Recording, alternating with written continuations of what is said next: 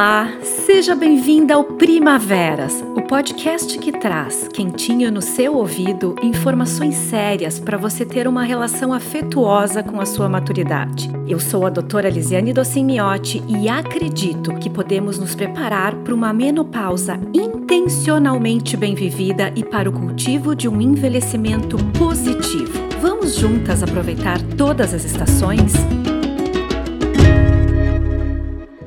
Episódio Primaveras de hoje, vou te contar uma história e quero que você se coloque nela.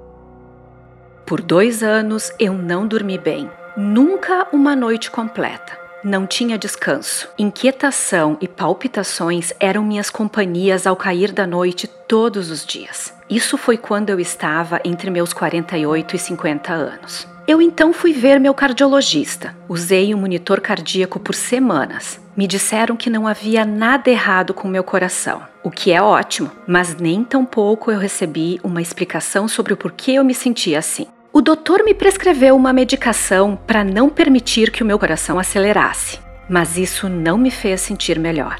Então eu consultei mais cinco médicos de diversas especialidades, que depois de me virarem do avesso com exames, os cinco médicos, afinal, me disseram que não havia nada de errado com meu coração, mas de novo, nenhuma explicação para o que eu sentia. Essas palpitações são uma aceleração dos batimentos cardíacos que acontecem repentinamente e com certeza assustam muito. A sensação é de coração galopando e parecendo que vai sair pela boca. Então, continuei não dormindo e sentindo inquietação e palpitações todas as noites. Esse sintoma de coração disparado acontecia agora durante o dia também, enquanto estava trabalhando e continuava me assustando cada vez mais, porque dava uma sensação de ataque cardíaco e morte mesmo. Eu tinha todo o dinheiro do mundo e todos queriam resolver o meu problema, mas todos estavam no caminho errado. Essa história é real e aconteceu na vida da poderosa Oprah Winfrey. Você sabe quem é ela? Eu tenho certeza que você já assistiu ela em algum momento, sim, e vai se lembrar. Oprah Winfrey é uma americana, negra e apresentadora de TV muito genial, que teve um show que levava seu próprio nome, Oprah Winfrey Show, por 25 anos na TV americana aberta. Com ele, ela ficou famosa, começou a fazer sua fortuna e ganhou vários Emmys. Ela foi nominada muitas vezes como a mulher mais influente do mundo. Oprah é dona de muitos talentos. É apresentadora, atriz, produtora de TV, autora e também faz muita filantropia. Ela ganhou até um Oscar por sua atuação no maravilhoso A Cor Púrpura, um filme muito contundente sobre racismo que foi um sucesso nos Estados Unidos. Ela, além de tudo isso, é psicóloga. Preparo que explica a sua habilidade em entrevistar as pessoas, fazendo com que elas confiem a ela as suas questões. Ela foi a pessoa afro-americana mais rica do século XX e a primeira mulher afro-americana a ser multimilionária. Eu penso nela assim como tendo um dedo de Midas, sabe? Tudo que ela toca vira ouro. Mas o que importa não é quanto dinheiro ou fama ela fez e ainda faz, mas o trabalho que ela fez durante toda a sua vida profissional para empoderar as mulheres em geral e também os afro-americanos. Ela veio de uma família muito pobre e interiorana. Morava num fim de mundo mesmo. Aprendeu a ler sozinha, lendo os livros que encontrava na igreja. Ela enfrentou, na sua infância, abandono, abuso sexual e discriminação racial dentro da sua própria família e foi a primeira pessoa a trazer essas questões para serem discutidas na TV quando ninguém falava no assunto. Você pode imaginar a frustração e o desespero dela com a falta de respostas, especialmente porque, como ela mesma falou para sua legião de fãs, nenhum médico queria perder a chance de diagnosticar e curar a Oprah isso a preocupava ainda mais e ela continuava perturbada pelas palpitações, até que um dia o seu personal trainer sugeriu que os seus sintomas podiam ser um sinal precoce de menopausa. O que? Ela pensou. Menopausa aos 48 anos? Mas eu ainda menstruo.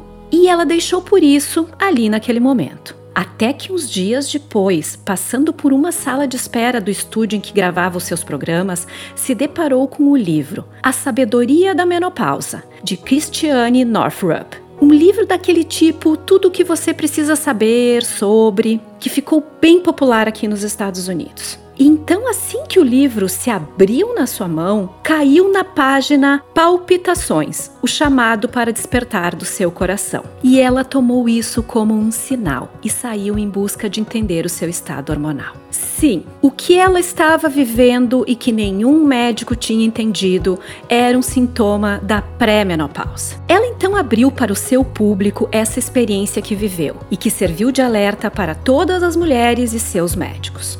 Ela fez vários programas para discutir o assunto e foi pioneira de novo, porque naquele tempo ninguém falava sobre menopausa. E ela disse: Até aquele momento da minha vida eu não me lembrava de nenhuma conversa séria com alguma outra mulher sobre o que esperar. Imagine se a menopausa chegou como uma surpresa para uma mulher como a Oprah e se ela não conseguiu receber um diagnóstico correto e ajuda. Imagine o que acontece com as outras mulheres, conosco, quando passamos por essa situação. Por que nos falta esse conhecimento e por que os médicos estão tão despreparados para nos ajudar? Pois é, nessa história real da Oprah, ninguém pensou em menopausa mesmo sendo a coisa mais provável de estar acontecendo com uma mulher de 48 anos. Então, tenho umas perguntinhas para fazer para você. O que você sabe sobre menopausa? Você sabia que ela pode vir muito cedo, ainda em torno dos nossos 30 anos? Você sabe em que idade ela geralmente chega? Você sabe o que é climatério? Agora, peraí, peraí que agora eu tenho que te dizer o que significa climatério porque vou usar várias vezes esse termo nas nossas conversas. Esse é o termo que usamos para o período da vida da mulher que inclui a pré-menopausa, a menopausa em si e a pós-menopausa. A pré-menopausa é o momento em que os nossos ovários começam a se preparar para fechar a fábrica e abrir o playground porque as ovulações e o risco de engravidar são mais escassos, mas a nossa produção de estrogênio está oscilando bastante, a menopausa em si é o momento em que temos a nossa última menstruação e a consideramos definitiva quando completamos um ano sem nenhum sangramento menstrual. E a pós-menopausa, quando o nosso corpo, definitivamente privado dos estrogênios, sente abstinência do hormônio que inundou todos os tecidos e órgãos do nosso corpo desde a puberdade. No nosso meio, esse período geralmente acontece entre os 40 e os 60 anos, mas mais comumente entre os 48 e 52 anos. Mas pode começar bem antes. Pode ocorrer ainda na faixa dos 30 anos por uma tendência familiar à interrupção precoce da função dos ovários, simplesmente ou ainda pode acontecer muito cedo como consequência de um tratamento para o câncer ou alguma outra doença autoimune que ataque os ovários. Também existem situações em que os ovários têm que ser retirados por causa de um tumor ou inflamação grave. Do início da pré-menopausa, quando começamos a sentir os sintomas da produção irregular dos nossos hormônios, até a pós-menopausa estabelecida, quando nosso corpo já está acostumado com a ausência de estrogênio e os sintomas param de incomodar, são em média sete anos. Então são muitos anos vivendo essa transição e muitas coisas acontecem na nossa vida e no nosso corpo nesse período. Não podemos encará-lo apenas como uma passagem.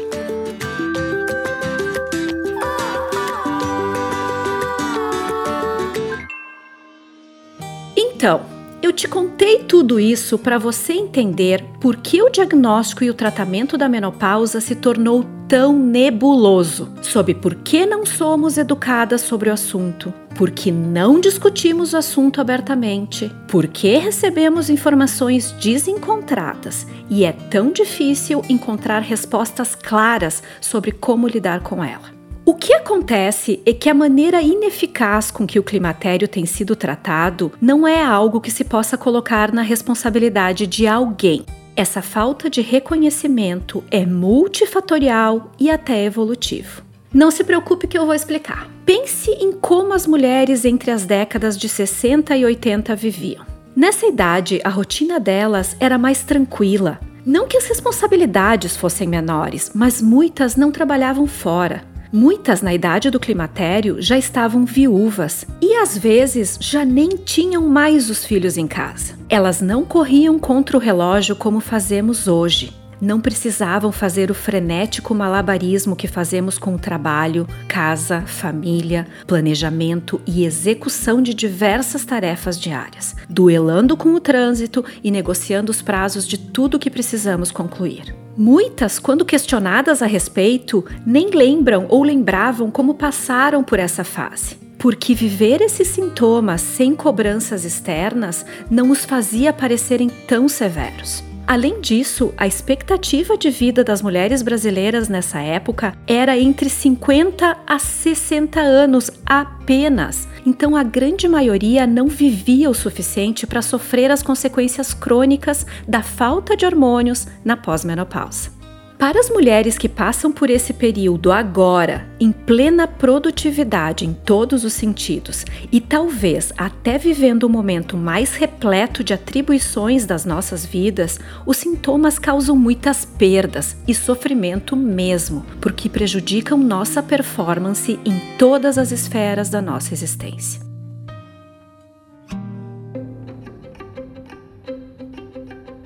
Agora vou te contar que faz tempo que temos a solução, mas num certo momento ela se tornou a vilã. Vou ter que te dar o contexto histórico para poder explicar o porquê da falta de evolução na abordagem e tratamento da menopausa e por que o termo terapia de reposição hormonal ou TRH se tornou impopular. Com certeza você já ouviu esse termo em algum momento, e a grande probabilidade é que não esteja tão claro o significado ou até soe como algo perigoso. Então aí vai. Em 1942, o laboratório White desenvolveu o Premarin, uma droga composta por estrogênio conjugado equino. Sim, você ouviu bem, equino, porque era derivado da urina de éguas prenhas.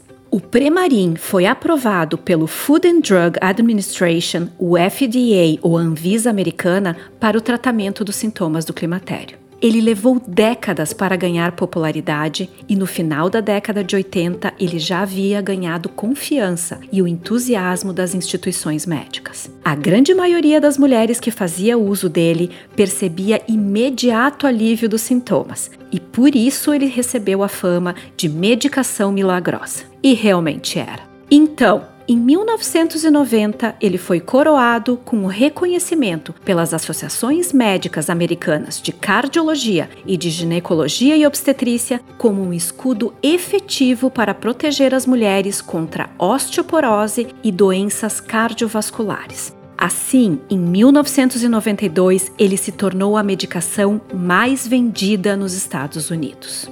Por isso, em 1993, teve início um estudo chamado Women's Health Initiative, ou WHI, promovido pelo Instituto Nacional de Saúde americano em parceria com a White, que produzia e detinha a patente do Premarin, ainda líder no mercado de reposição hormonal no mundo inteiro, com muito poucos concorrentes. O objetivo era estudar o papel dele na prevenção de acidentes cardiovasculares que basicamente são infarto e isquemia cerebral, e também da osteoporose, do câncer de mama e câncer coloretal em mulheres na idade pós-menopausa.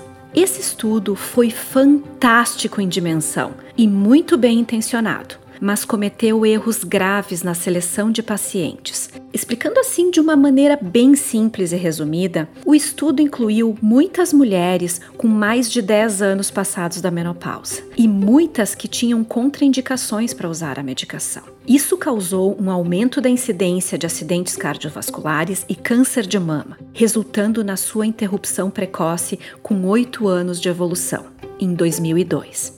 Esses resultados ruins foram mal interpretados quanto às suas causas e à sua relevância estatística, e rapidamente caíram na mídia, que fez questão de fazer muito sensacionalismo, como vocês podem imaginar. Isso resultou na destruição da reputação desse medicamento e, por consequência, de todos os tipos de reposição hormonal. Você consegue imaginar como foi a repercussão sobre as vidas das mulheres e dos médicos? As mulheres e seus médicos foram tomados pelo temor. Muitas que estavam usando pararam por conta após ouvirem e lerem as notícias, e outras foram procuradas pelos seus médicos e orientadas a parar de tomá-lo. E a sua prescrição foi banida dos consultórios por praticamente uma década. Após algum tempo, com todas as informações valiosas colhidas dentro desse mesmo estudo, que foi também muito importante, e com a identificação dos erros e vieses que tinham causado o mal entendido, o real e significativo efeito protetor da hormonioterapia foi provado. Mas o dano já tinha sido feito, e a confiança não é algo que se recupera com facilidade. A Sociedade Norte-Americana de Menopausa, que na época tinha contraindicado seu uso e declarava que devia ser restrito a situações de sintomas severos e deveria ser usado na mínima dose e pelo menor tempo possível, teve sua orientação caindo por terra. Mas foi, por muitos anos, muito tímida ao se posicionar em defesa da retomada do seu uso. Claro, vocês podem imaginar o quanto delicada essa situação se tornou? Aprovar a volta dos estrogênios para o mercado e incentivar o seu uso? Mas isso sempre me deixou revoltada, porque acho que foi uma covardia a falta de determinação deles. Mas finalmente, para minha satisfação, a mesma Sociedade Norte-Americana de Menopausa agora confirma o quão danoso para a medicina foi esse evento e o reconheceu como o 11 de setembro para as mulheres, como foi dito no penúltimo congresso em outubro de 2020, que eu tive o prazer de atender mesmo virtualmente devido à pandemia. Para vocês terem ideia da repercussão sobre a saúde das mulheres, hoje o CDC, Centro de Controle e Prevenção de Doenças dos Estados Unidos, reconhece que a expectativa de vida das mulheres americanas seria hoje de 3 anos e 3 meses maior se a TRH tivesse sido prescrita durante todos esses anos. As mulheres brasileiras também foram muito afetadas pelos efeitos desse estudo mesmo que não tivessem tanto conhecimento como as americanas sobre ele. Elas também foram orientadas a parar de usar, e a opção de TRH passou a ser um assunto evitado pelos médicos, e elas começaram a ter incutida em si a ideia de que deveriam passar essa fase naturalmente ou procurando terapias alternativas para enfrentar os sintomas.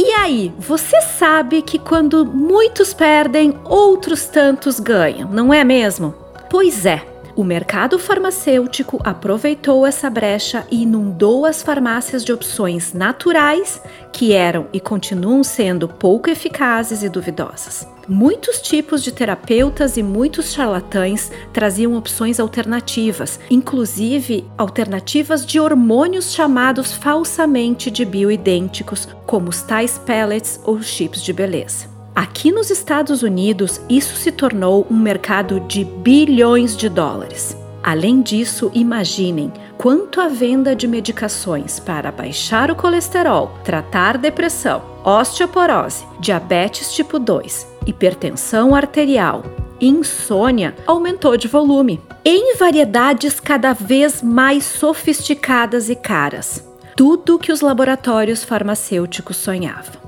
Enquanto isso, as pesquisas sérias sobre novas opções genuínas de fórmulas para reposição hormonal diminuíram em número e velocidade, o que nos fez perder anos de evolução na descoberta de medicações que realmente se assemelhassem com nossos hormônios originais. Fechando esse evento tão destrutivo, seguiram-se anos de falta de educação e treinamento dos médicos sobre a importância de se tratar o climatério e sobre como prescrever a TRH. Isso levou as próximas gerações de mulheres a não serem orientadas a usá-la ou a serem desencorajadas pelos próprios médicos, pela mídia e pela opinião pública. Assim, elas foram condenadas a viver muitos dos anos que poderiam ser os mais produtivos e mais desfrutados de suas vidas, sentindo diversos sintomas. Os fogachos, a insônia e os suores noturnos. As perdas de concentração com prejuízo intelectual afetavam terrivelmente a vida profissional. A vida familiar era muito abalada pelas alterações de humor e sintomas depressivos. A relação conjugal ficava muito frustrada pela indisposição,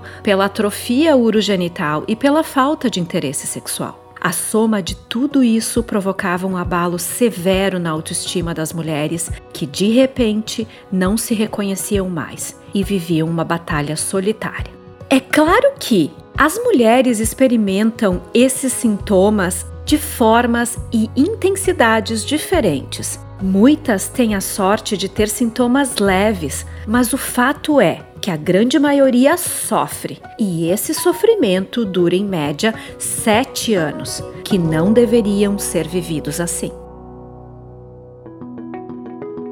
O que eu quero te dizer, depois de te contar como tudo aconteceu, é que a reposição hormonal é a luz no fim do túnel. Mas, por incrível que possa parecer, atualmente as mulheres que estão vivendo essa fase ainda frequentemente têm que se sujeitar a uma via sacra ou peregrinação por diversos especialistas e fazer inúmeros exames para explorar sintomas que se resolveriam com o tratamento correto do climatério, como aconteceu com a Oprah, por não ter o seu status hormonal investigado, porque ninguém pensou nisso.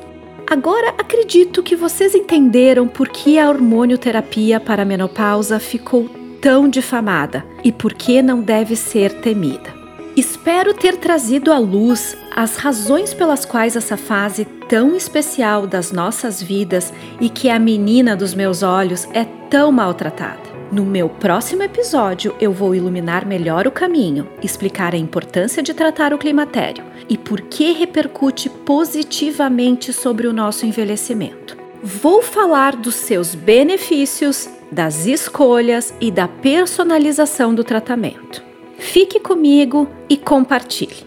Agora, três recadinhos para você. 1. Um, podemos entrar no climatério em qualquer idade da vida adulta se os nossos ovários começarem a perder sua função ou forem retirados ou inativados por um tratamento para câncer. Mas mais comumente, o climatério ocorre entre os 40 e 60 anos. 2. Os sintomas mais comuns e precoces são a parada ou espaçamento dos fluxos menstruais, os fogachos, a insônia e a irritabilidade mas a lista de sintomas de climatério tem ao menos 25 itens e alguns podem ser menos óbvios, como dores articulares, palpitações e vertigem. Leve as queixas para o seu médico, questione e converse com outras mulheres. 3. Não tema a terapia de reposição hormonal. Ela é a solução para os sintomas da menopausa e, quando bem indicada, não só te faz sentir bem de novo, ela traz inúmeros benefícios a médio e longo prazo. Passe adiante. Aproveite e compartilhe com as mulheres da sua vida. E mais, quero saber o que você pensa. Quero ouvir suas perguntas e seus comentários. Vai lá no Instagram arroba doutora Lisiane Miotti e me deixa um recadinho, ou ainda pelo e-mail primaveraspodcast.gmail.com.